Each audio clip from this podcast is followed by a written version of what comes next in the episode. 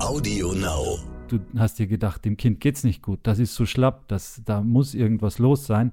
Das darf natürlich der Arzt auch nicht außer Acht lassen, selbst wenn er mit dem Stethoskop nichts Auffälliges hört muss er in Betracht ziehen, dass es dem Kind nicht gut geht. Und dann muss ich halt gucken, ob ich durch eine andere Untersuchung weiterkomme.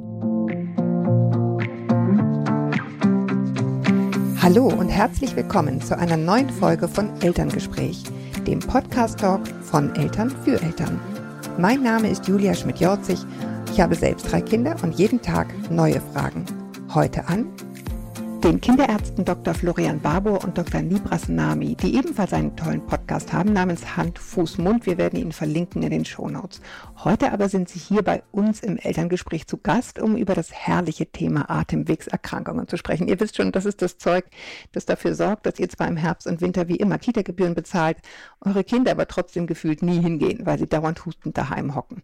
Mit und Florian will ich heute sprechen über Bronchitis, Lungenentzündung, Grippe, Keuchhusten, Pseudogrupp, das RS-Virus und stinknormalen Husten. Gefühlt werden wir hier also fünf Stunden sitzen. Als Kinderärzte können Sie uns erklären, wie diese Krankheiten sich unterscheiden, wie man sie sich einfängt, beziehungsweise wie man sie vermeidet, wie man sie wieder los wird, also wie man sie behandelt und gegen welche der oben genannten Erkrankungen es Impfungen gibt. Hallo, ihr beiden. Ja, hi. Schön, dass wir da sein dürfen. Hallo, auch ja, sehr gerne. Seite. Ähm, wir haben ja schon ein bisschen im Vorgespräch gesprochen und gesagt, oha, das ist echt ein dickes Brett, weil das sind so viele verschiedene Dinge. Wir versuchen uns jetzt sozusagen mit der Axt da durchzuarbeiten, okay? Auf jeden Fall. Ab mit der Machete durch den äh, Dschungel der Luftwegsinfekte, würde ich sagen. Ah, herrlich, okay. Ich habe ich hab, äh, sehr intensive Erinnerungen daran. Also ich kann, kann gut mitreden. Jetzt wollen wir mal anfangen. Also wir reden ja heute im Grunde nicht über Corona, aber so ein bisschen muss man streifen, weil ja interessanterweise unter Corona äh, offenbar sich was verändert hat mit diesen Atemwegserkrankungen. Könnt ihr dazu was sagen? Also, ähm, ich weiß nicht, in welche Richtung genau deine Frage ausgeht, aber vielleicht hat es was damit zu tun, dass wir ja eben im Jahr 2020 durch die vielen Isolationsmaßnahmen, durch die Lockdowns, ähm, durch das viele Zuhausebleiben einfach einen starken Rückgang von Atemwegserkrankungen gesehen haben und mhm. in diesem Jahr eher umgekehrt das Gefühl haben, dass die Saison, die man kennt, die häufig ja eher so im späten Herbst, Anfang des Winters losgeht, wo es so richtig viele Atemwegsinfekte geht, gibt, ähm, dieses Jahr scheinbar deutlich früher anfängt und ähm, das es, glaube ich, bei den Kinderärzten in den Praxen, aber auch bei uns in den Kliniken deutlich deutlich zu spüren, dass ähm, die Kinder das jetzt vermehrt nachholen. Ja, interessant. Ich meine, man hat ja gedacht, äh, alles wird weniger, weil alle so lieb Hygieneregeln einhalten. Das ist ja aber eigentlich immer noch so. Wie erklärt ihr euch, dass es jetzt so heftig zurückkommt?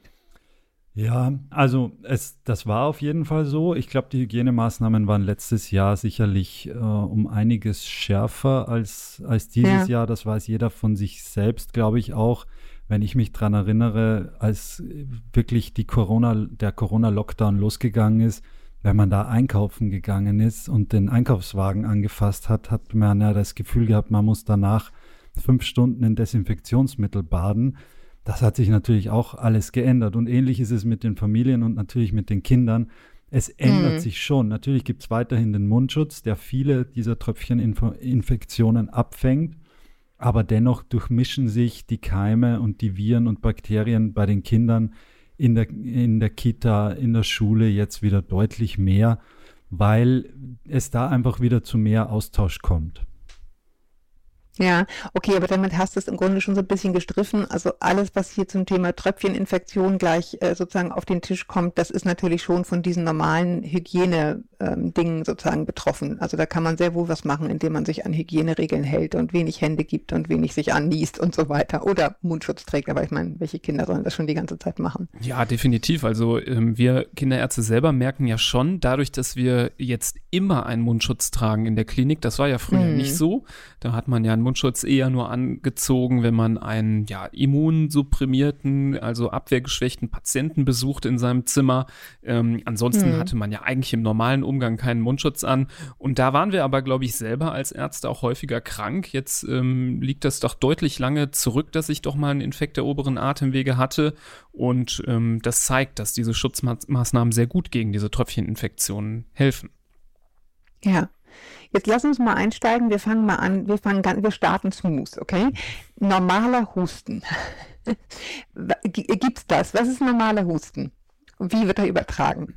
Ja, Husten ist im Endeffekt wie Fieber einfach nur ein Symptom. Das heißt, die zugrunde liegende Erkrankung kann alles Mögliche sein. Das, du hast es eingangs ja schon in, dem, äh, in der kurzen Einleitung schon gesagt, von einer Bronchitis über einer Lungenentzündung. Die banalsten Infekte können mit, einfach mit Husten einhergehen. Und es ist nur ein Symptom dieser Erkrankung. Und Husten kommt im Endeffekt dadurch zustande, dass entweder in den oberen Atemwegen, also im Bereich des Kehlkopfs, der Stimmbänder, oder in den unteren Atemwegen, also in der Lunge und in den äh, kleinsten Luftgefäßen in der Lunge, dass es da zu einer Entzündung kommt und zu einer, meistens zu einer Schleimhautschwellung. Und diese Schleimhautschwellung verursacht auch unterschiedliche Arten von Husten. Also es gibt ja einen produktiven Husten, wo ganz viel Schleim abgehustet wird. Da spricht man davon, wenn man mehr als mehrere Esslöffel voll Schleim äh, da abhustet. Dann nennt man es produktiver Husten. Es gibt den trockenen Husten, da kommt gar nichts ra dabei raus, aber es ist ein immer wiederkehrender und sehr nerviger und sehr plagender Husten, den man auch schwer loskriegt. Also das sowohl der Husten ist äh, ganz mannigfaltig oder und vor allem auch die Erkrankungen, die dem zugrunde liegen. Das ist auch ganz wichtig bei der Frage, was kann man denn jetzt gegen Husten tun? Genau, Weil das ist, ja. das macht einen riesen Unterschied, ob ich eine Lungenentzündung habe, wo ich wirklich eine schwere bakterielle Infektion in der Lunge sitzen habe, wo der Körper versucht, diese Erreger abzuhusten und wieder rauszukriegen und den Schleim, der sich da bildet, abzuhusten, damit die Lunge wieder belüftet werden kann. Da darf ich natürlich auf keinen Fall so dagegen einwirken, dass ich dem Patienten oder dem Kind den Husten nehme, weil dann bleibt das alles in der Lunge stecken und es kommt nur zu noch mehr Entzündungen und zu noch mehr Schädigung. Wenn das aber ein Husten ist, der relativ weit oben sitzt und einfach nur so ein Reizhusten ist, der das Kind aber daran hindert, in der Nacht zu schlafen und morgens ist das Kind wie gerädert, weil es die ganze Nacht durchgehustet hat, da kann man schon mit Hilfe des Arztes, mit Hilfe des Kinderarztes dann versuchen, diesen Hustenreiz zu nehmen, um dem Kind auch Energie und Ruhe zurückzugeben. Okay, aber du hast es schon gesagt, also das, das Wort produktiver Husten ist da auch sozusagen wortwörtlich gemeint. Das hat da wirklich eine Funktion ähm, in Bezug auf die Lungenentzündung, weil es eben, die Lunge will es abhusten, es, es geht raus. Genau. Ja, das ist auch was, was mhm. ich vielen Eltern immer sage. Ähm, das wird häufig vergessen. Man hat immer das Gefühl, Husten ist etwas äh, Schlimmes und das muss jetzt sofort gestoppt werden. Aber es erfüllt ja auch einen gewissen Zweck. Also durch den Husten mhm. schleudert der Körper immer wieder diesen ähm, voller Erreger steckenden Schleim raus. Oder wenn der Husten trocken ist, dann werden ja trotzdem die Erreger rausgehustet. Das ist natürlich für die Ummenschen immer ein Problem, weil sie sich anstecken können. Aber für den Organismus an sich ist es ja immer erstmal etwas ähm, Nützliches. Und wenn man den dann komplett ähm, zum Stillstand bringt, diesen Husten durch ständiges Geben von Medikamente, dann ist das natürlich auch nicht ganz so ähm, sinnvoll. Also man sollte immer gucken, klar, Leid sollte man verringern, gerade wenn man nachts gar nicht mehr schlafen kann. Aber ein Kind, was sich äh, im Tagesverlauf kräftig abhustet, aber sonst äh, guter Dinge ist, da würde man ähm, aus meiner Sicht nichts geben müssen. Ja, jetzt habt ihr schon zwei Dinge angesprochen, auf die ich später kommen wollte, aber es ist total egal. Ich mache es jetzt, wir feiern das jetzt ab. Das eine war bakterielle Infektion. Was ist das genau? Was hilft dagegen? Und gibt es das auch viral? Also das sind grundsätzlich mal zwei verschiedene Paar Schuhe. Also die bakteriellen, mhm. bakteriellen Infektionen die dem Körper zusetzen, das sind äh, in den allermeisten Fällen ernste Erkrankungen, die auch mit Medikamenten behandelt werden müssen. Demgegenüber stehen die viralen Infektionen, also die durch diverse Viren verursacht werden. Und hier gibt es in den allermeisten Fällen keine Medikamente gegen den Erreger selbst. Also gegen so eine Virusinfektion, und das haben wir auch bei Corona gelernt, auch wenn es da immer mhm. wieder Versuche gab, mit Medikamenten äh, dem Virus Herr zu werden. Aber es gibt grundsätzlich jetzt kein äh, Medikament gegen das Virus selbst. Bei den Bakterien ist das anders. Die sind ähm, mit Antibiotika behandelbar. Da gibt es unterschiedlichste Bakterien, deswegen gibt es auch unterschiedlichste Antibiotika.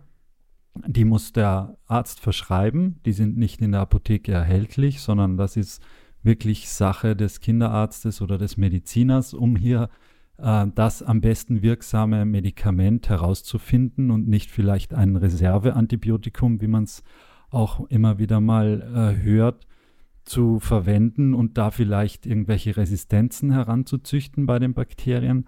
Also das ist, das ist schon äh, eine grundlegend andere Geschichte. Und gerade was die Atemwegserkrankungen angeht, die Parade bakterielle Infektion in der Lunge ist die Lungenentzündung, die Pneumonie.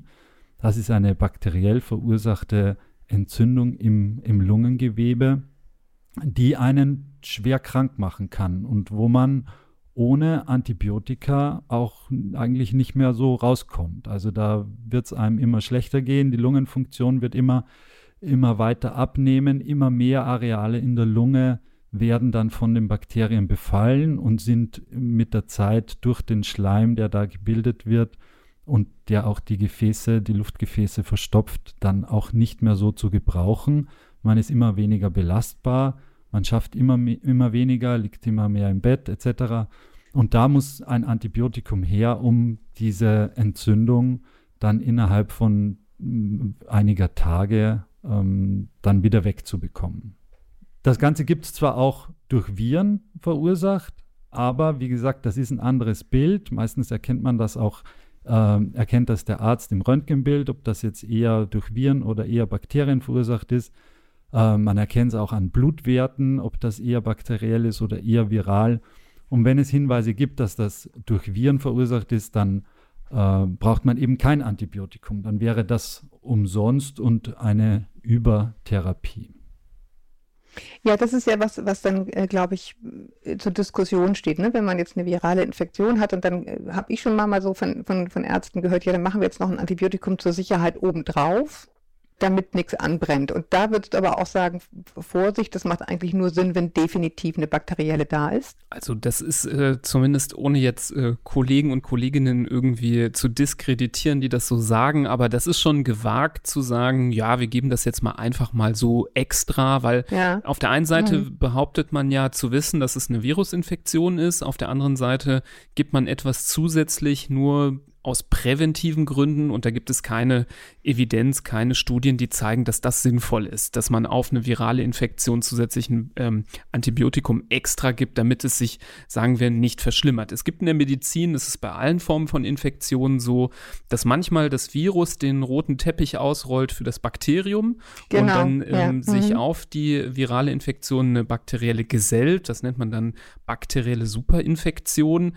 Das ist aber etwas, was ähm, relativ selten ist. Und da die allermeisten Luftwegsinfekte dann doch viral bedingt sind, gerade die banaleren, ähm, kann man das definitiv nicht so pauschal unterstützen, dass man sagt, ähm, man sollte hier stets äh, oder regelmäßig ein Antibiotikum noch ähm, da mit reingeben. Ja. Klar gibt es Situationen, wo ähm, die Kinder schon ordentlich krank sind, man das Gefühl hat, könnte auch durchaus viral sein, aber ich weiß es nicht und das Kind hängt wirklich schon ordentlich in den Saalen, dann ist es vielleicht verständlich, wenn man dann zu einem Antibiotikum aus Sicherheitsgründen greift, aber das sollte schon eher die Ausnahme und nicht die Regel sein.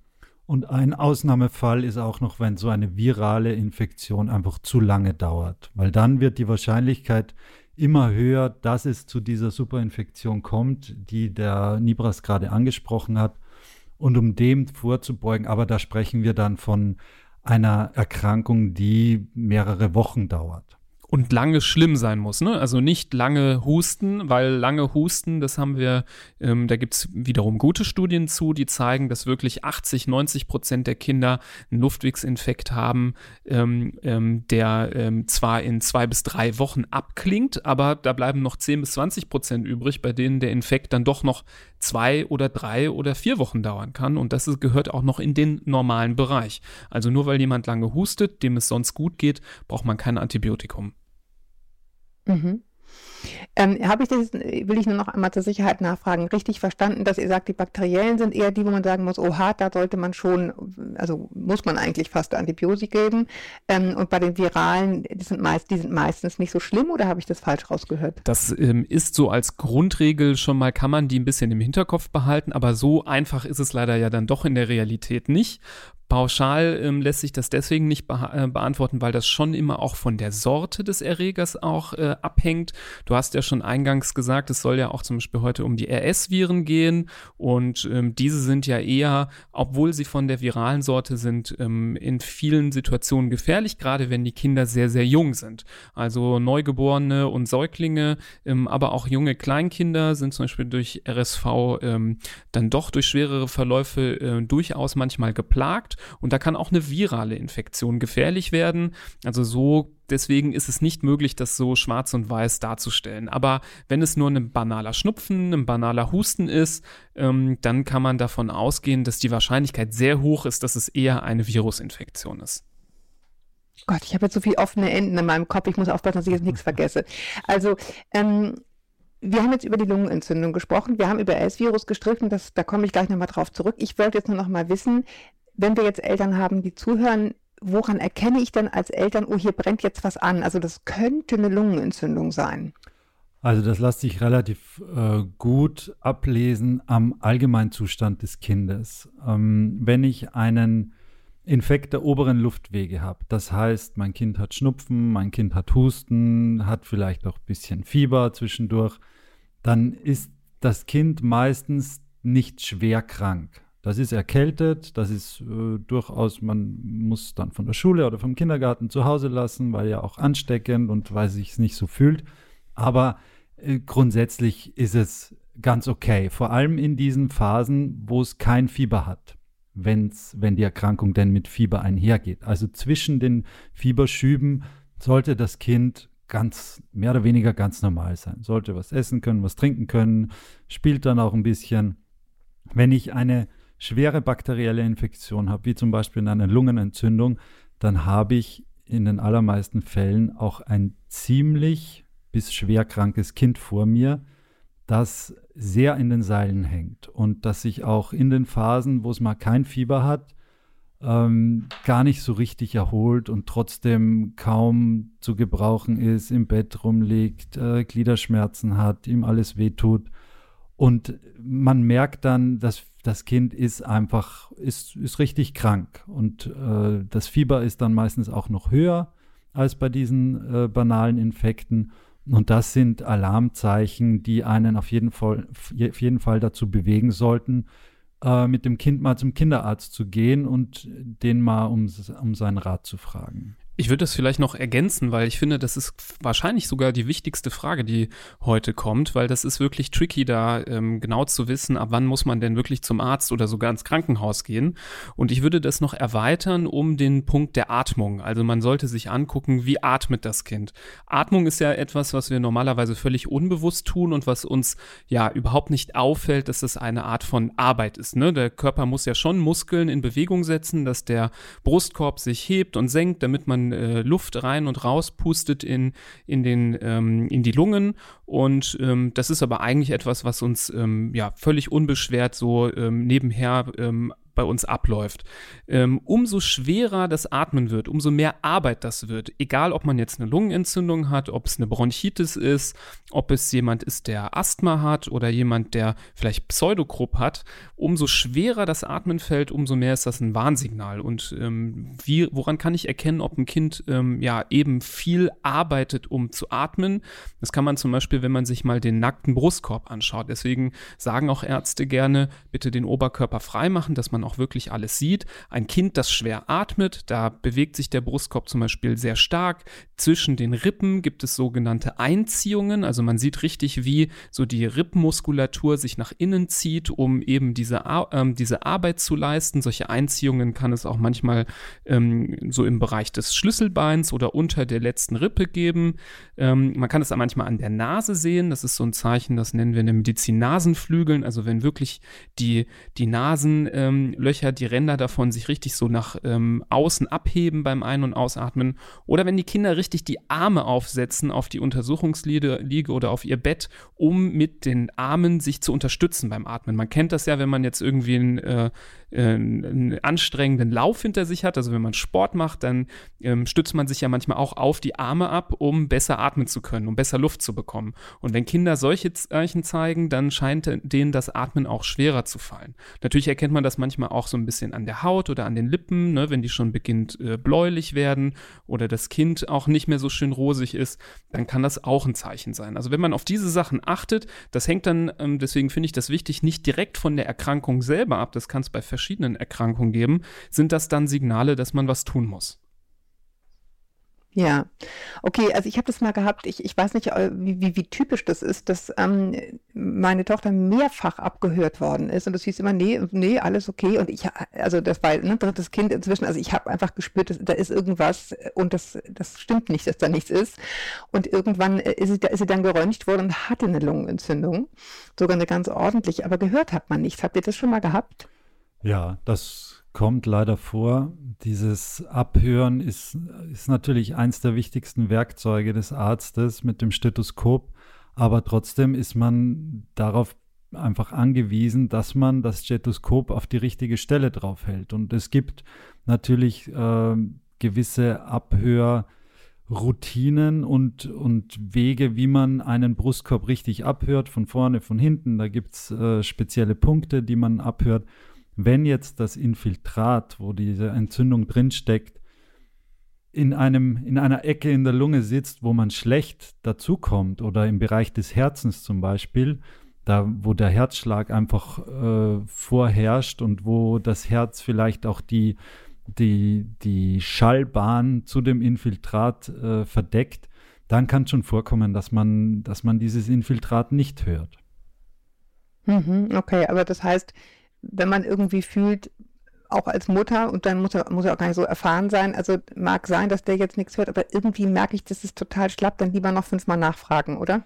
Ja, das Abhören auf jeden Fall. Also der Instinkt der Mutter und des Vaters und äh, der Eltern ist ein ganz wichtiger Punkt in der Medizin, vor allem für uns Kinderärzte. Das darf man nie belächeln, das darf man nie ignorieren ja, das sind einfach die Personen, die das Kind am besten kennen, die den Unterschied zum normalen äh, Zustand am besten kennen und einschätzen können. Also da darf man, ähm, das darf man nicht weglächeln. Und auf der anderen Seite ist das Abhören einfach auch nur ein Teil der Diagnosestellung. Natürlich ist es dann sehr wegweisend, wenn man dieses äh, charakteristische Knistern zum Beispiel hört oder diese charakteristischen Auskultationsphänomene hört, dann ist man gleich noch mehr auf der, auf der richtigen Diagnosespur. Aber wenn das nicht da ist, dann sagst du ja selbst, du, du hast dir gedacht, dem Kind geht es nicht gut, das ist so schlapp, das, da muss irgendwas los sein. Das darf natürlich der Arzt auch nicht außer Acht lassen, selbst wenn er mit dem Stethoskop nichts Auffälliges hört muss er in Betracht ziehen oder muss er mit, mit äh, einrechnen, dass es dem Kind nicht gut geht. Und das, dann muss ich halt gucken, ob ich durch eine äh, andere Untersuchung weiterkomme, dass ich vielleicht durch eine Blutuntersuchung weiterkomme. Also da, da gibt es ja mehrere Wege, um da die Diagnose dann zu stellen. Jetzt lass uns nochmal zum RS-Virus kommen. Ich kann leider bei all diesen Sachen mitreden, nervigerweise. Meine, meine hatten ständig irgendwie sowas. Und unter anderem auch RS, meiner, mein, einer war sechs Monate alt. Und das war ein richtiger Scheiß, das kann man mal deutlich sagen. Ähm, also der Kinderarzt hat dann direkt gesagt, ja viel Spaß, jetzt haben wir drei Jahre viral gebahntes Asthma. Und so war es auch. Also der hat, der hat RS bekommen, als er sechs Monate alt war, eine schwere Lungenentzündung. Und dann war es sozusagen jedes Mal, jeder Schnupfen wurde sozusagen zum Krankenhausaufenthalt. Ja, das ist ähm, eben von diesen viralen Erkrankungen, die wir kennen, ähm, mit einer der schlimmsten. Und ähm, du sagst, dein äh, Sohn war da sechs Monate alt. Ähm, das ist eben gerade im ersten Lebensjahr einfach eine Infektion, die ja die Kinder doch sehr stark treffen kann. Und umso jünger die Kinder sind, umso problematischer ist es. Oder wenn sie zum Beispiel ähm, ja eine vorgeschädigte Lunge haben, Kinder, die zum Beispiel zu früh äh, zu früh zur äh, Welt gekommen sind oder die beatmet worden sind, weil es Komplikationen nach der Geburt gab oder die zum Beispiel einen schweren Herzfehler haben, sind da auch gebeutelt und können von diesem ähm, Virus schwerer getroffen werden. Und ähm, das Gemeine, also man kann natürlich auch einfach nur einen Schnupfen oder einen oberen Atemwegsinfekt durch die RS-Viren bekommen, aber die machen sehr gerne auch tiefere Atemwegsinfekte. Und gerade im Bereich der ähm, der letzten ähm, Bronchien, die kleinsten, die nennt man dann Bronchiolen. Da kann diese, mhm. kann dieses Virus sich ähm, ja eben auf die Schleimhaut setzen und richtig die Schleimhautzellen kaputt machen. Also das führt richtig zu einer um, zum Umbau dieser Schleimhautzellen, ähm, dieser Auskleidung dieser Bronchiolen und ähm, ja, macht die richtig kaputt und das ähm, spiegelt sich wieder in einfach einer schweren Bronchitis oder Bronchiolitis, wie man auch manchmal sagt, ähm, wo dann die Atemwege immer enger werden, auch dann durch die Entzündung die Schleimhäute anschwillen und dann wenig Platz übrig bleibt. Und das ist vom Effekt, deswegen ähm, kann das halt eben relativ äh, guter Trigger oder auch ein guter Nährboden sein für eine Entwicklung eines Asthmas, ist eben dass ähm, ein Asthma fast gleich funktioniert, also auf ähnliche Weise, dass nämlich dann die Atemwege sich verengen und dann eben diese charakteristischen ähm, ja, Atemnotsituationen kommen und dieses pfeifende Atemgeräusch, was dann der Arzt auch gerne mal abhören kann. Mhm. Und das passiert eben bei diesen RS-Viren auch sehr gerne und ähm, das kann sehr schnell dazu führen, dass die Kinder ja, wie ich das eben beschrieben habe, sehr schwer nur noch atmen, sehr viel Kraft aufwenden müssen zum Atmen. Und ähm, so ein kleiner Säugling, ein Neugeborenes, hat einfach wenige Reserven. Und so kann eine Infektion sehr, sehr schnell ähm, rapide schlechter werden. Also ich habe so Situationen auch erlebt, wo Kinder zu Hause wohl noch ganz gut beisammen waren, aber man hat sich gedacht, ach, wir fahren doch mal doch äh, nachts in die Notfallsprechstunde in die Klinik, weil gefällt uns nicht. Und dann kamen die Kinder schon japsend äh, in der Klinik an und brauchten dann ähm, ja relativ viel Atemunterstützung. Das muss nicht immer so laufen, aber das kann so laufen. Und wenn man das Gefühl hat, ähm, mein Kind ist noch sehr klein und das baut jetzt relativ schnell ab, dann kann zum Beispiel so ein RS-Virus definitiv auch dahinter stecken, klar. Ja, ähm, du hast es jetzt gerade schon gesagt, ähm, Atemunterstützung. Also wir haben ja kurz gestriffen eben, dass man äh, leider eben bei diesen viralen Geschichten dann auch so dick in die Hände gebunden sind. Das ist ja beim RS ist ja ein Virus, das RS-Virus, also da hilft dann einfach die Antibiose dann, dann nicht äh, automatisch, sondern du hattest jetzt gerade gesagt Atemunterstützung. Also die Kinder bekommen dann Sauerstoff. Ja, Sauerstoff an sich alleine ist nicht immer nur die Lösung, kann bei einer leichten Form schon ausreichen, um ähm, ausreichend ähm, zum Beispiel ja die ähm, Sauerstoffversorgung im Blut zu unterstützen, wenn das eben durch die Infektion nicht geht. Ähm, aber damit ist auch gemeint, dass ähm, häufig die Atmung erleichtert wird. Zum Beispiel ähm, durch einen sogenannten High Flow. Das ist quasi, wenn man, at wenn man den Sauerstoff nicht nur ja, mit so einem leichten, mit so einer leichten Brise durch diese diese, durch diese äh, Maske gibt, sondern mit ähm, etwas mehr Druck, mit etwas mehr Geschwindigkeit. Und dieser Druck hilft dann beim Einatmen, die Atemwege ein bisschen besser aufzupressen. Das ist noch eine relativ mhm. milde Art und Weise. Vielleicht kennt der eine oder andere das. Da kriegen die Kinder häufig so richtige, ähm, etwas dickere Nasenbrillen auch aufs Gesicht geklebt, damit die da auch wirklich festhalten. Und ähm, da gibt es leider auch alle möglichen Eskalationsstufen. Manchmal kann so eine richtige Maske notwendig sein, die häufig über Nase und Mund gelegt wird.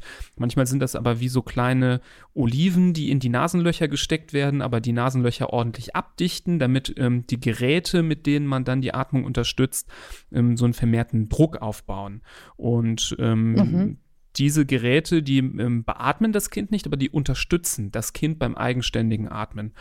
In ganz schlimmen Fällen ist mhm. aber manchmal sogar eine Beatmung notwendig, also auch eine Intubation, dass man so ein äh, Schlauch in die Atemwege legt und dem Kind quasi die Atemarbeit wegnimmt, weil es so extrem erschöpft ist, dass es das eben selber nicht mehr schafft. Also ähm, es gibt schon auch immer wieder Kinder, die mit einer RS-Virus-Infektion sogar auf einer Intensivstation landen können. Das ähm, kann durchaus ja, ja, passieren. Das hatten wir leider alles. Ja, ja, ja genau.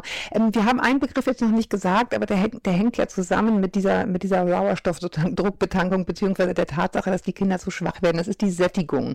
Das ist ja das, was häufig passiert, wenn man zum, zum Kinderarzt geht, dass erstmal mal die Sättigung gemessen wird. Was ist das? Ja, die Sättigung, das ist ein Wert, der meistens über die Haut, über einen Hautsensor gemessen wird. Und der gibt uns eine Auskunft darüber, wie gut der Körper mit Sauerstoff versorgt ist. Das ist ein prozentualer Wert, der reicht von theoretisch 0 bis 100. Also eine perfekte Sättigung ähm, beläuft sich zwischen 92 und 100 Prozent oder 99 Prozent. Und damit hat man ohne Probleme den Körper einwandfrei mit Sauerstoff versorgt.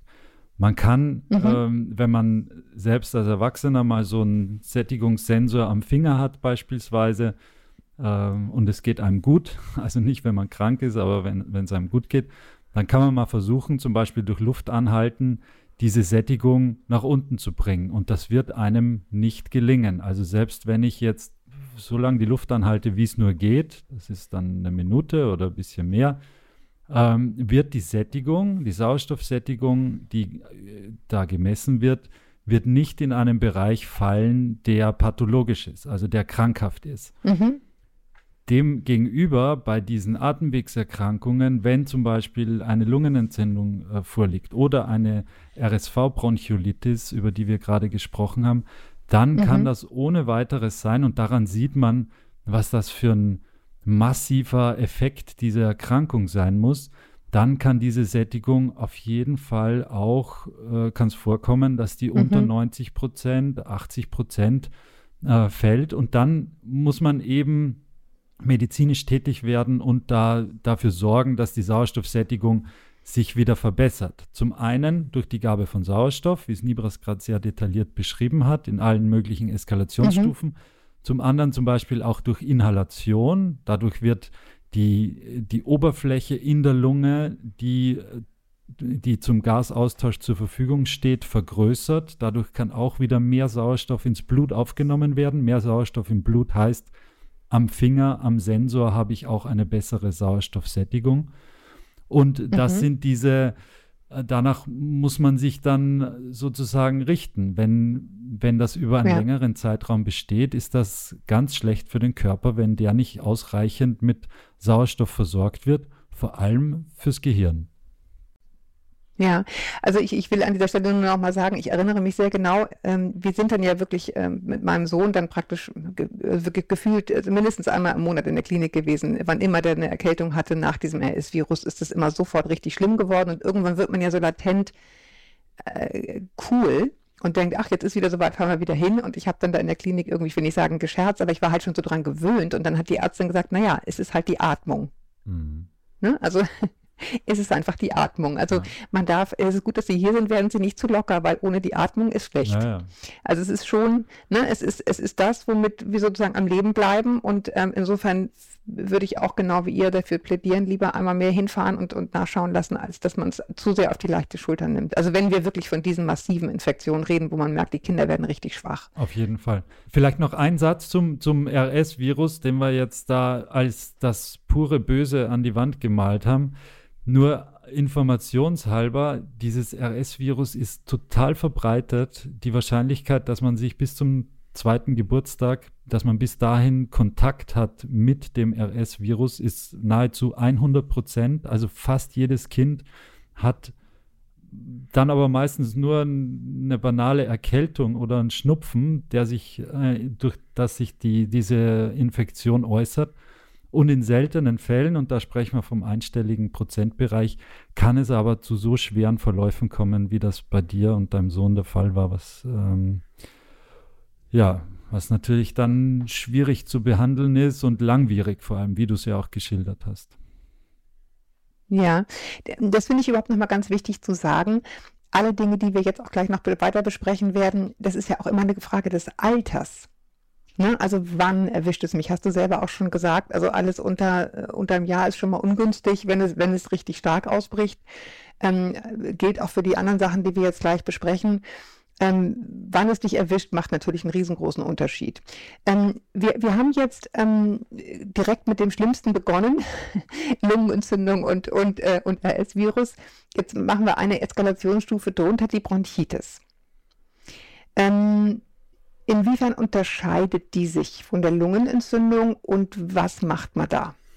Ja, also man, wenn man so ein bisschen die mit den anatomischen Begriffen spielt, dann merkt man auch so ein bisschen, ähm, wovon man da spricht. Also wir haben bei den RS-Viren von, von der Bronchiolitis gesprochen. Also das klingt ja schon mal, Bronchiolus klingt kleiner als Bronchus und so ist das auch in der Anatomie. Mhm. Also erst kommt quasi die Luftröhre, die Trachea und die teilt sich in zwei Hauptbronchien ein. Die werden in etwas kleinere Bronchien. Danach kommen die Bronchiolen und ganz am Ende, dann ist man in die sogenannten Alveolen. Das ist dann schon so das Lungengewebe. Also wenn das wirklich bis in diesen Bereich eindringt, in dieses Gewebe, dann hat man eben die Lungenentzündung, die Pneumonie ähm, die Etage davor, das ist quasi die Bronchiolitis, eben vor allem durch RS-Viren ausgelöst. Und wenn ähm, der Infekt zwar herabsteigt durch die, ähm, durch die Luftröhre, aber nicht ganz bis in die Tiefe, dann kann es zum Beispiel eine Bronchitis sein. Und ähm, eine mhm. Bronchitis, ähm, auch die kann schon mal schwerer verlaufen, also jetzt nicht ganz äh, verharmlosen, aber du hast vollkommen recht, es ist häufiger eine etwas ja, mildere Erkrankung, die man ähm, durchaus in vielen Fällen auch ambulant einfach behandeln kann, wo aber ähnliche Effekte auftreten wie bei der Bronchiolitis, wie bei der RS-Virus-Infektion, dass nämlich dann diese Bronchien sich verengen, zum einen durch die Schleimhaut, die anschwillt, durch die Infektion, aber auch durch die Muskeln, also jeder Bronchus, der hat quasi wie so einen Ring an Muskeln drumrum, ähm, der auch dafür wichtig ist, dass da wirklich die Atmung richtig funktioniert und auch die verengen sich ein bisschen. Und ähm, das führt dann häufig zu diesem charakteristischen ähm, ja, ähm, Atembeschwerden und charakteristischem Atemgeräusch, was man manchmal sogar bei einer richtig ähm, schweren Bronchitis hören kann, nämlich beim Ausatmen, so ein Pfeifen. Ähm, mhm. Das kriegt man manchmal schon so mit, äh, haben mir schon viele Eltern gesagt, dass sie gesagt haben, nee, also der lag zwar im Bett und hat gut geschlafen, aber irgendwie hat er beim Ausatmen immer gepfiffen und ähm, das kam mir irgendwie komisch vor, deswegen wollte ich, dass man den nochmal untersucht und ähm, das hört man dann mit dem Stethoskop dann doch sehr gut und das ist eben ein bisschen anders als bei der Lungenentzündung, das hört man in der Regel nicht über einem Areal, sondern relativ breit verteilt über die ganze Lunge.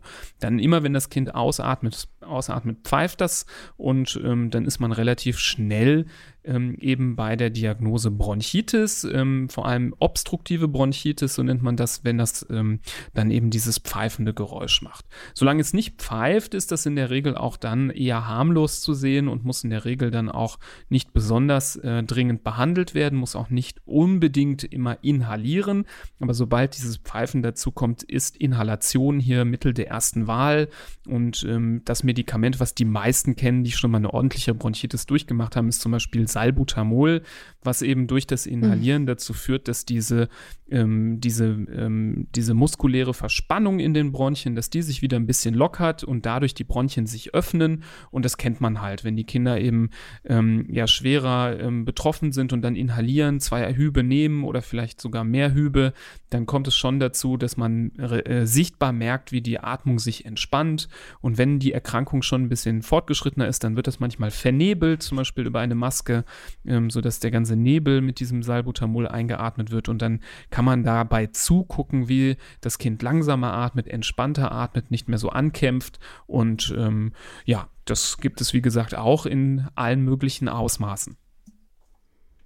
Salbutamol ist auch das, was man sozusagen Asthmatikern gibt. Also du hast gerade von Hüben gesprochen. Das sind ja diese Dinger, die man sozusagen, auf die man drückt und dann muss man es sozusagen einatmen, damit es dann auch wirklich in die Lungen kommt. Bei kleinen Kindern gibt es so, ähm, so Vernebelungshelfer sozusagen, ne? die man dann, Mund- und Nasendinger, die man äh, auf Mund und Nase setzt, damit es auch wirklich dann in die Lungen kommt, wenn die Kinder das nicht aus Versehen sozusagen veratmen. Genau, das sind diese Rohre, wo auf der einen Seite so eine Maske ist, wo auf der anderen Seite quasi dann das ähm, Spray eingehakt werden kann und wo man dann eben nicht sofort dann dieses Ding in den Mund nehmen muss und gezielt einatmen muss, sondern dann quasi diese, diese Vernebelung erstmal in dieses Rohr reingibt und dann das Kind mit mehreren Atemzügen langsam das so aufnehmen kann. Das ist meistens für die Kinder etwas entspannter, als wenn man das Ding direkt in den Mund steckt. Ja, ich habe dazu eine Frage. Also ich, äh, auch, auch, da gilt leider, dass meine Kinder das Gefühl ständig bekommen haben und irgendwann hatte ich schon so ein bisschen blödes Gefühl, da ständig mit diesem, mit dieser Salbutamol dazu äh, sozusagen rumzuhantieren, zumal es ja irgendwie gefühlt gar nicht, also es wird in dem Moment definitiv besser, ähm, aber grundsätzlich wird es nicht besser, war mein Gefühl.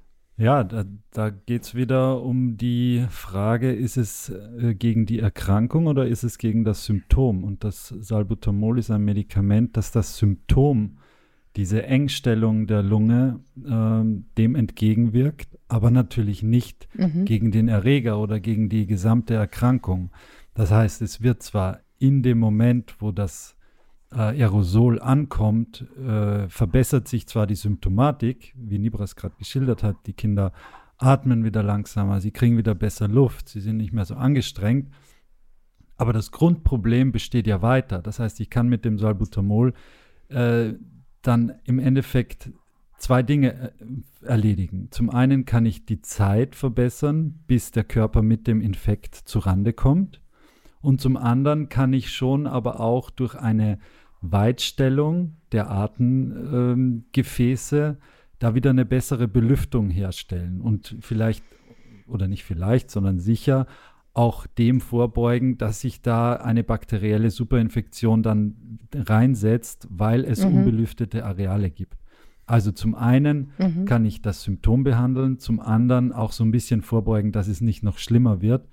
Aber es ist im Grunde genommen Symptombekämpfung. Und beim Salbutamol muss man auch beachten, und das muss einem auch jeder Arzt sagen, der einem das verschreibt, das ist kein Medikament, das man jetzt halbstündlich äh, mehrere Tage lang anwenden darf. Das ist ein Sympathomimetikum, das heißt, es, ähm, es stellt eine, eine nervale äh, Affektation nach und hat nicht nur Auswirkungen auf die Lunge, sondern auch auf den Kreislauf und das Herz schlägt schneller. Mhm.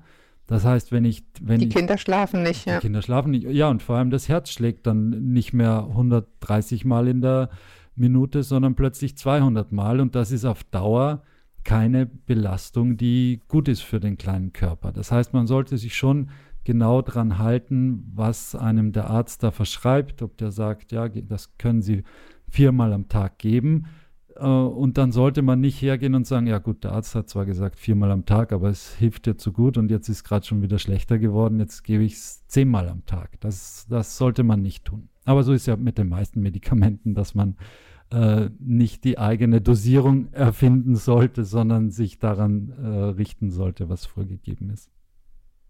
Ja, ähm, es gibt ja auch das Inhalieren mit Kochsalzlösung, ist das irgendwas für die Vorstufe? Also wo man einfach nur sagt, ähm, was wir vorhin besprochen hatten, gut, dass das abhusten kann, das Kind, und dabei hilft es, weil es das alles schön locker hält? Ja, der Mechanismus ist ein bisschen ein anderer. Wie gesagt, die, ähm, das Salbutamol, das ist ja wirklich, greift in das vegetative Nervensystem ein und ähm, sorgt vor allem für eine Entspannung dieser ähm, Ringmuskulatur um diese Bronchien herum, sodass die sich öffnen. Das macht das Kochsalz jetzt nicht. Das Kochsalz, das kann helfen, ähm, so ein bisschen Schleim an manchen Stellen zu lösen und es kann manchmal helfen, dass Schleimhäute etwas abschwellen. Das ist ja, wie gesagt, eben nicht nur ein Prozess, der da bei so einer Infektion passiert, sondern häufig so eine Verkettung von Sachen. Also sowohl, dass dann das, äh, der Bronchus enger wird ähm, durch die Muskeln, die sich verspannen, aber auch, weil die Schleimhaut anschwillt. Man kennt das ja von der Nase, wenn man einen Schnupfen Schnupfen hat, dann schwillt ja auch die Schleimhaut in der Nase an und man kriegt schlechter Luft. Und genau das Gleiche passiert bei allen anderen Schleimhäuten, wenn die sich entzünden. Und wenn das eben auf einer tieferen Ebene ist, da hat man auch in dem Bronchus so ein Anschwellen der Schleimhäute. Und Kochsalz kann dann zum Beispiel dabei helfen, ähm, dann diese Schwellung zu verringern. Aber es ist kein Wundermittel, das muss man wissen. Und ähm, man kann es ausprobieren. Und wenn man damit gute Erfahrungen gemacht hat, wenn man das Gefühl hat, es hilft, dann ähm, spricht überhaupt nichts dagegen. Aber man sollte auch bei einem sehr, sehr kranken Kind nicht zu viel davon erwarten. Also das ist dann, ähm, gerade wenn es äh, schwerwiegender krank ist, das Kind nicht immer ähm, das einzige Mittel. Okay. Was ist mit Wickeln? Wickel, ja. Ähm, das. Ein weites Feld. Ja, genau. Erstens das. Es ist ein sehr weites Feld. Man sollte ähm, da schon auch sich darauf berufen oder beziehen, was man vielleicht von jemandem mitbekommen hat, der, der Erfahrung in sowas hat, also jetzt nicht selbst damit rumexperimentieren. Äh, es gibt da mittlerweile auch äh, so einen Ersatz zu den alten Hausmittelchen, die gibt es jetzt auch schon äh, im Drogeriemarkt ähm, zu kaufen, so ähm, Honigwickel beispielsweise mit Schafswolle, die sind äh, in meiner Erfahrung nach sehr gut geeignet dafür, um bei solchen Atemwegserkrankungen, äh, da die gerade wenn die, wenn die kleinen Babys und Säuglinge so ein bisschen mit dem Schleim zu kämpfen haben, dass, dass das in der Nacht verbessert wird, ohne dass man jetzt da die große Chemiekeule äh, auspackt. Mit ätherischen Ölen sollte man vorsichtig sein. Die können ähm, zwar toll riechen und einem als Erwachsener das Gefühl geben, man hat plötzlich einen äh, Polarbär durch die Nase gezogen und plötzlich äh, kann man wieder gut riechen oder kriegt wieder gut Luft. Das kann aber für kleine Kinder und gerade für Säuglinge kann das wirklich sehr ungünstig sein und die können die, die Atemwege richtig auch, mm, ja, denen auch äh, wehtun sozusagen. Also das sollte man nicht machen, dass man, dass man hier scharfe ätherische Öle äh, aufträgt äh, in, ja, auch wenn es gut gemeint ist. Mhm. Okay, eine letzte Frage habe ich noch zu dem Thema Bronchitis beziehungsweise letztendlich auch Lungenentzündung und das ist eine Frage, die sich mir natürlich aufgedrängt hat, nachdem das irgendwie alle hatten. Gibt's gibt's eine Neigung oder Veranlagung, Gründe dafür? Ihr hattet so ein bisschen im, äh, nebenbei gestriffen, äh, Frühchen, ehemalige Frühchen haben natürlich tendenziell vielleicht häufiger mit, mit, mit etwas schwereren Verläufen zu kämpfen wegen der etwas unreiferen Lungen. Gibt es noch andere Veranlagungen oder ist das eine Frage der Veranlagung, wie, wie häufig und wie stark Kinder krank werden mit diesen Atemwegserkrankungen? Also zum einen hast du es ja selbst erlebt, ähm, dass wenn ein Kind, das schon mal eine gröbere äh, Erkrankung hatte in der Lunge, dass dann eher die Neigung besteht, bei banalen Infekten wieder dass mhm. das wieder von vorne losgeht und dass eine Lunge, die bereits äh, schon mal schwerer krank war, schneller wieder in Mitleidenschaft gezogen wird. Das ist das mhm. eine. Das andere, da muss man jetzt, äh, da kann man in zwei Richtungen beruhigen sozusagen. Das eine ist, ein Kind hat im Jahr mehrere Infekte durchzumachen. Äh, das ist fast ein, als Befehl zu verstehen. Also ein ein gesundes Kind hat im Jahr 10, 12 Infekte. Das ist, wenn man bedenkt, wie viele Monate das Jahr hat, ist das ganz schön viel. Und äh, so kommt es einem dann auch vor, dass man irgendwie von Infekt zu Infekt sich äh, durchhangelt. Also das, das kann man im Hinterkopf behalten, dass das nicht heißt, dass das Kind ein Problem mit dem Immunsystem zum Beispiel hat. Natürlich gibt es Erkrankungen, die mit einem nicht funktionierenden oder zu schlecht funktionierenden Immunsystem einhergehen. Diese fallen aber dann meistens dadurch auf, dass es zum Beispiel in einem Jahr mehrere Lungenentzündungen gibt. Und zu den Lungenentzündungen kommen noch beispielsweise andere bakterielle Entzündungen dazu, so eine Mittelohrentzündung. Also wenn ein Kind drei Mittelohrentzündungen und vier Lungenentzündungen im Jahr hat, dann ist das auf jeden Fall zu viel. Diese Infekte, von denen ich gesprochen habe, die normal sind, das sind normale Infektionen, die jedes Kind mehr oder weniger durchmacht. Vielleicht noch als Ergänzung kann man ja noch sagen, also Kinder, die ähm, zum Beispiel Asthma haben oder Kinder, die aus Familien kommen, wo viele Asthmatiker äh, drin sind oder viele Allergien. Gerade so das Thema Allergien, da gibt es ja eher so auch so einen so Formenkreis von Erkrankungen, ne? also Neurodermitis, ähm, Asthma oder irgendwelche zusätzlichen Allergien wie Heuschnupfen. Ähm, solche Kinder haben ein sogenanntes hyperreagibles Bronchialsystem, was einfach ähm, schneller ähm, reagiert und schneller sich verengt. Das können auf der einen Seite eben diese Allergene sein, das können aber auf der anderen Seite auch Infektionen Infektion sein. Und wenn man so ein hyperallergenes, ähm, ähm, hyperreagibles Bronchialsystem hat, dann kann bei dem einen Kind durchaus ähm, so ein Virus spurlos vorbeigehen, bei dem anderen Kind mit dieser Veranlagung dann durchaus dann doch eine Bronchitis entstehen. Also sowas kann auch, ohne dass man als Säugling oder als Neugeborenes irgendwie eine schwere Lungenerkrankung gehabt haben muss, ähm, als Grundlage schon auch dazu führen, dass man eine gewisse Neigung hat. Aber bei den meisten Kindern, ja, dann gibt es halt ärgerlicherweise relativ viele Bronchitiden zum Beispiel, aber selten ähm, muss das heißen, dass das Kind jetzt irgendwie schwer krank wird. Jetzt, jetzt sind wir sozusagen ähm, vom Schweren zum etwas Leichteren. Jetzt gehen wir wieder zurück zu was etwas Schwereren, nämlich dem Pseudokrupp. Was ist das? Ja, Pseudokrupp ist auch eine relativ äh, häufige Erkrankung oder beziehungsweise wir sehen sie relativ häufig bei uns, ähm, weil es die Eltern meistens schwer beunruhigt und aufgeregt in die Notaufnahmen ähm, dieser Krankenhäuser bringt. Also zu Recht Ja, also grundsätzlich muss man schon sagen, das ist ein beeindruckendes Bild, das, das das Kind da abgibt. Also es handelt sich auch um eine Infektion der oberen Luftwege.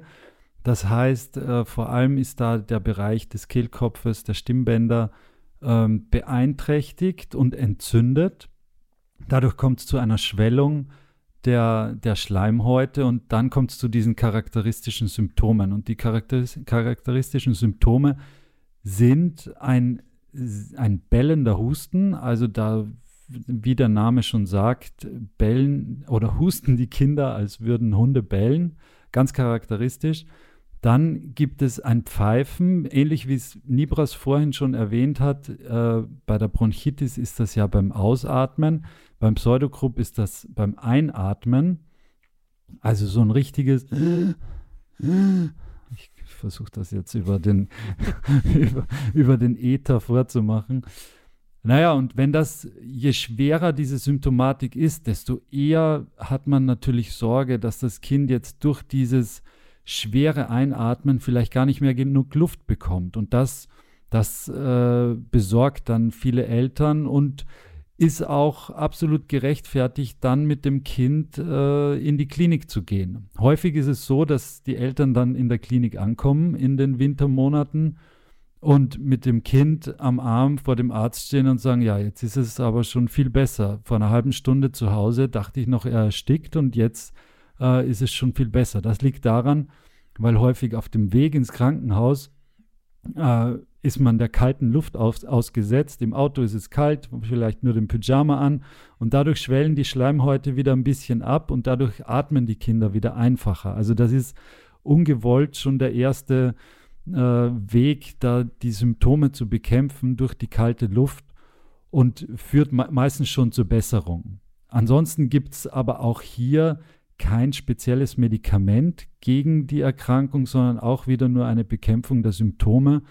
Und das ist auf der einen Seite eine Inhalation und da, auf der anderen Seite die Gabe von Cortison. Und beides führt dazu, dass die Schleimhäute abschwellen und das Kind wieder besser Luft bekommt, weniger Hustenreiz hat und wieder normal oder normaler durchatmen kann. Cortison, das sind dann diese Zäpfchen. Ähm, Wahrscheinlich? Fragezeichen? Nee, müssen nicht die Zäpfchen sein. Es gibt auch einen Saft, den man nehmen kann und es gibt auch Studien, die zeigen, dass die Aufnahme über den Saft besser funktioniert als über die Zäpfchen. Ähm, das Kind muss Aha. natürlich den Saft auch schlucken können und dazu bereit sein. Im Fall der Fälle kann man natürlich immer das Zäpfchen reinstecken, ähm, aber aber es dauert, bis es wirkt, ne? Mm, ja, es dauert vielleicht ein bisschen länger, bis es wirkt. Ja, der, der Saft, der wirkt schneller und man weiß, dass der Saft deutlich besser aufgenommen wird im Körper. Also alle Dinge, die man ähm, rektal gibt, ähm, da weiß man, dass die ähm, also durch den Hintern, sage ich mal, über, übersetze Genau, also durch den, äh, über den Po verabreicht werden, dass die ja sehr unterschiedlich aufgenommen werden. Das kann sehr, sehr äh, variabel sein und ähm, da kann so ein Saft deutlich besser helfen. Die Zäpfchen sind der absolute Klassiker und viele werden sagen, ja, nee, von dem Saft habe ich noch nie was gehört. Aber es gibt schon seit äh, ein paar Jahren wirklich die Empfehlung und den Hinweis, dann doch eher zu einem Saft zu greifen, weil der doch deutlich besser hilft in so einer Situation. Okay. Aber jetzt muss ich mal fragen, ist, wäre das etwas, wo ihr sagt, das ist ehrlich gesagt gar nicht schlechtes, prophylaktisch daheim zu haben? Ja, also das Problem ist immer bei Sachen, die man prophylaktisch zu Hause hat, ähm, ist, dass man, ähm, ja, Medikamente sind nur eine gewisse Zeit haltbar, sie müssen richtig gelagert werden und immer wenn man was rumliegen hat, ist es auch die Gefahr, dass es irgendwie eingenommen wird und verschluckt wird und ähm, da muss man dann schon sehr vorsichtig sein und wie gesagt, also man muss schon Abstufungen machen. Es gibt viele Kinder, die brauchen das nicht immer. Ne? Also ähm, die erste Maßnahme sollte immer sein, raus aus der trockenen, warmen Luft, raus in die feuchte, kühle Luft. Das kann schon die erste ähm, Hilfe bringen. Und dann, wenn man merkt, oh, jetzt ist es deutlich besser, dann muss man nicht immer ins Krankenhaus gehen oder muss auch nicht immer beim Kinderarzt sich ein Kortisonzäpfchen holen. Also wenn es sich dadurch regeln lässt und okay. man danach dann sagt, okay, wir drehen die Heizung runter, lieber noch ein, äh, eine zweite Decke drauf, Fenster auf Kipp und dann das Kind so schlafen lassen und man merkt, oh, das geht deutlich besser dann ist es durchaus auch so möglich. Ähm, und äh, grundsätzlich äh, sind wir, äh, haben wir auch schon mal bei uns im Podcast drüber gesprochen, was das Thema Hausapotheke angeht, sehr, sehr zurückhaltend für ähm, Empfehlungen, was man so auf Lager haben muss. Weil wenn man einmal anfängt, dann gibt es wirklich sehr, sehr viele Dinge, die einem einfallen könnten, die ja ganz nett wären, wenn man sie mal da hätte. Und ähm, da zähle ich Cortison, ähm, ob Saft oder Zäpfchen, ähm, nicht zwingend dazu. Wenn man ein Kind hat, was natürlich vielleicht schon den ein oder anderen ähm, ähm, ja, äh, Pseudogrupp äh, durchgemacht hat, dann kann man natürlich die Zäpfchen, die man verschrieben bekommen hat, zu Hause in der Hausapotheke dalassen. Aber ich würde niemandem empfehlen, dessen Kind das noch nie hatte, sich auf Reserve diese Dinger zu holen, weil man da immer auch in Rücksprache mit der, mit der Ärztin oder mit dem Arzt überhaupt die Indikation stellen muss, das zu geben und nicht einfach auf eigene Faust. Cortison ist einfach kein Medikament, mit dem man jetzt leichtfertig umgehen sollte. Das zeigt auch schon allein die Tatsache, dass in so einem äh, Cortisonzäpfchen, in so einer Cortisonzäpfchenpackung eigentlich nur zwei Stück drinnen sind. Das zeigt uns schon, okay, das ist jetzt nichts äh, für auf Halde. Das war genau das, was ich gerade sagen wollte. Super. Also das Schöne ist, ich muss im Grunde gar nichts sagen. Ihr sagt alles, was, was gesagt werden muss. Ich muss nur die Klappe halten, was, was mir extrem schwer fällt. Aber super, klasse. Ähm, äh, Pseudogrupp, wir haben äh, eingangs darüber gesprochen, wie fängt man sich die Dinge ein. Pseudogrupp, wie fängt man sich den ein? Kann man sich dagegen in Anführungsstrichen wehren, schützen? Also was wir jetzt nicht gesagt hatten bisher ist ja, dass das auch eine Viruserkrankung ist, ne? muss man wissen. Also es ist keine mhm, bakterielle mhm. Erkrankung, das sind die sogenannten Parainfluenza-Viren. Die werden auch ähm, durch Husten über die Luft oder durch Tröpfcheninfektionen übertragen, vor allem durch Tröpfchen. Und ähm, ja, mhm. so, da kann man sich genauso wie gegen alle anderen Luftwegsinfekte schützen oder halt eben nicht schützen und eben anstecken. Ähm, also ja. da ist der Weg relativ, ähm, relativ leicht und gerade wenn Kinder ähm, Pseudogruppe haben, dann ist es nicht so, dass sie sich das Virus einfangen, sofort anfangen, bellen zu husten und ähm, ähm, ja eben dieses charakteristische Geräusch machen beim Einatmen, sondern es kann ja sein, dass sie anfangs so ganz normal husten oder vielleicht auch nur so leichte Symptome haben. Und so ähm, sind viele Kinder dann auch unterm Radar, erstmal wahrscheinlich im Kindergarten oder in der Schule unterwegs und ähm, stecken sich gegenseitig an. Also so richtig äh, super prophylaktisch kann man ja. dagegen nichts machen. Und es ist jetzt auch ja. nicht so extrem ansteckend. Man hat ja jetzt selten in der Kita gehört, hier geht gerade Pseudogrupp rum. Das sind eher so andere virale Infekte, die ähm, so rumgereicht mhm. werden. Also es ist auch nicht so super ansteckend und ähm, sobald dann die Beschwerden abklingen, ähm, ist die Sache auch dann relativ schnell wieder erledigt. Ich hatte am Anfang versprochen, wir sprechen auch über Sachen, gegen die man sich impfen kann. Ähm, und damit haben wir jetzt die elegante Überleitung zum Keuchhusten. Ja, der Keuchhusten ist auch eine der Erkrankungen, die besonders gefährlich sind für die ganz Kleinen, für die Neugeborenen und für die, für die Säuglinge. Eine ganz äh, schwere Erkrankung in diesem Alter, äh, die häufig dazu führt, dass es zu Atemaussetzern kommt. Das ist das Gefährliche für die, für die ganz Kleinen.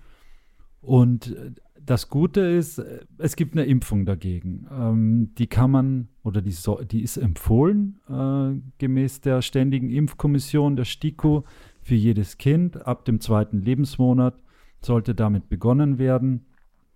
Ähm, das Problem ist, was macht man bis zum zweiten Lebensmonat? Äh, da sind die Kinder ja noch jünger und somit aber noch ungeschützter gegen diese Erkrankung.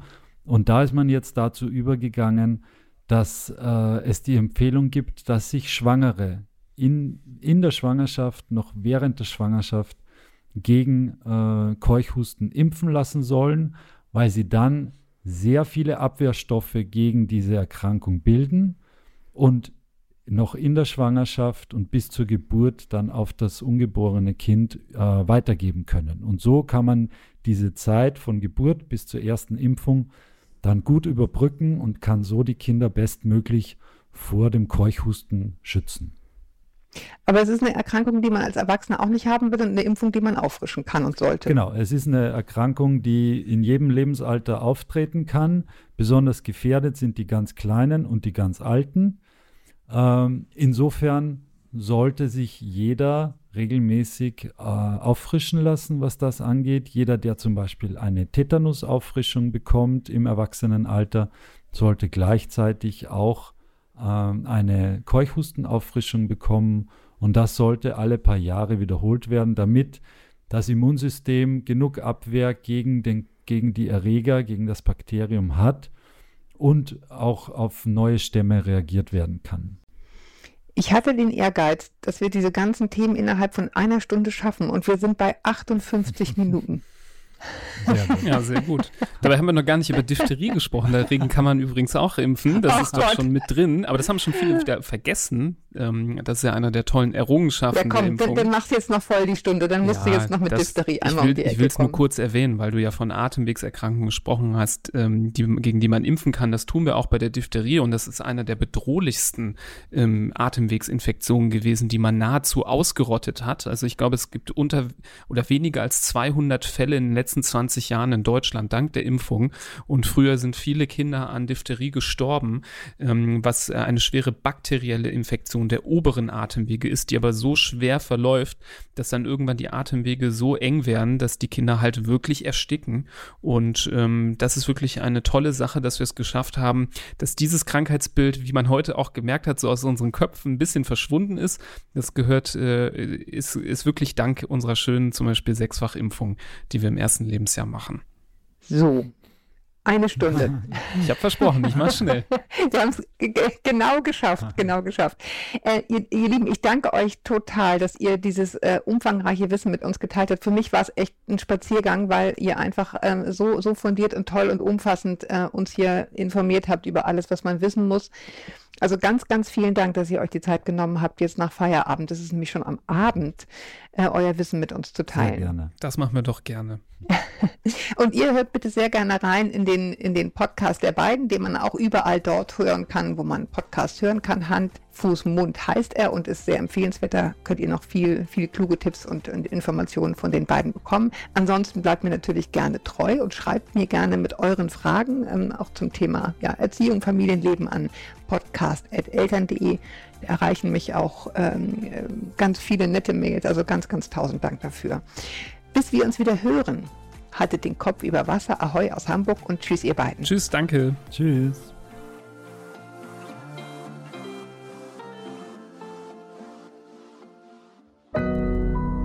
Audio Now.